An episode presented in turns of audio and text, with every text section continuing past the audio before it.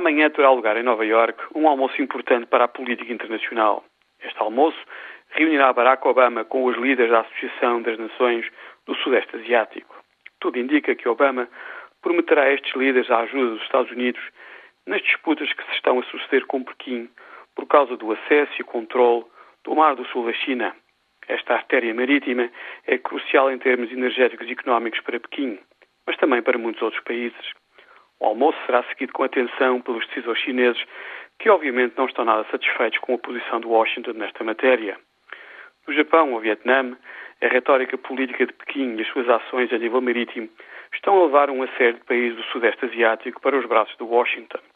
O regresso da China à economia e à política internacional está a gerar insegurança na parte mais globalizada da Ásia. O que é que Pequim vai fazer agora?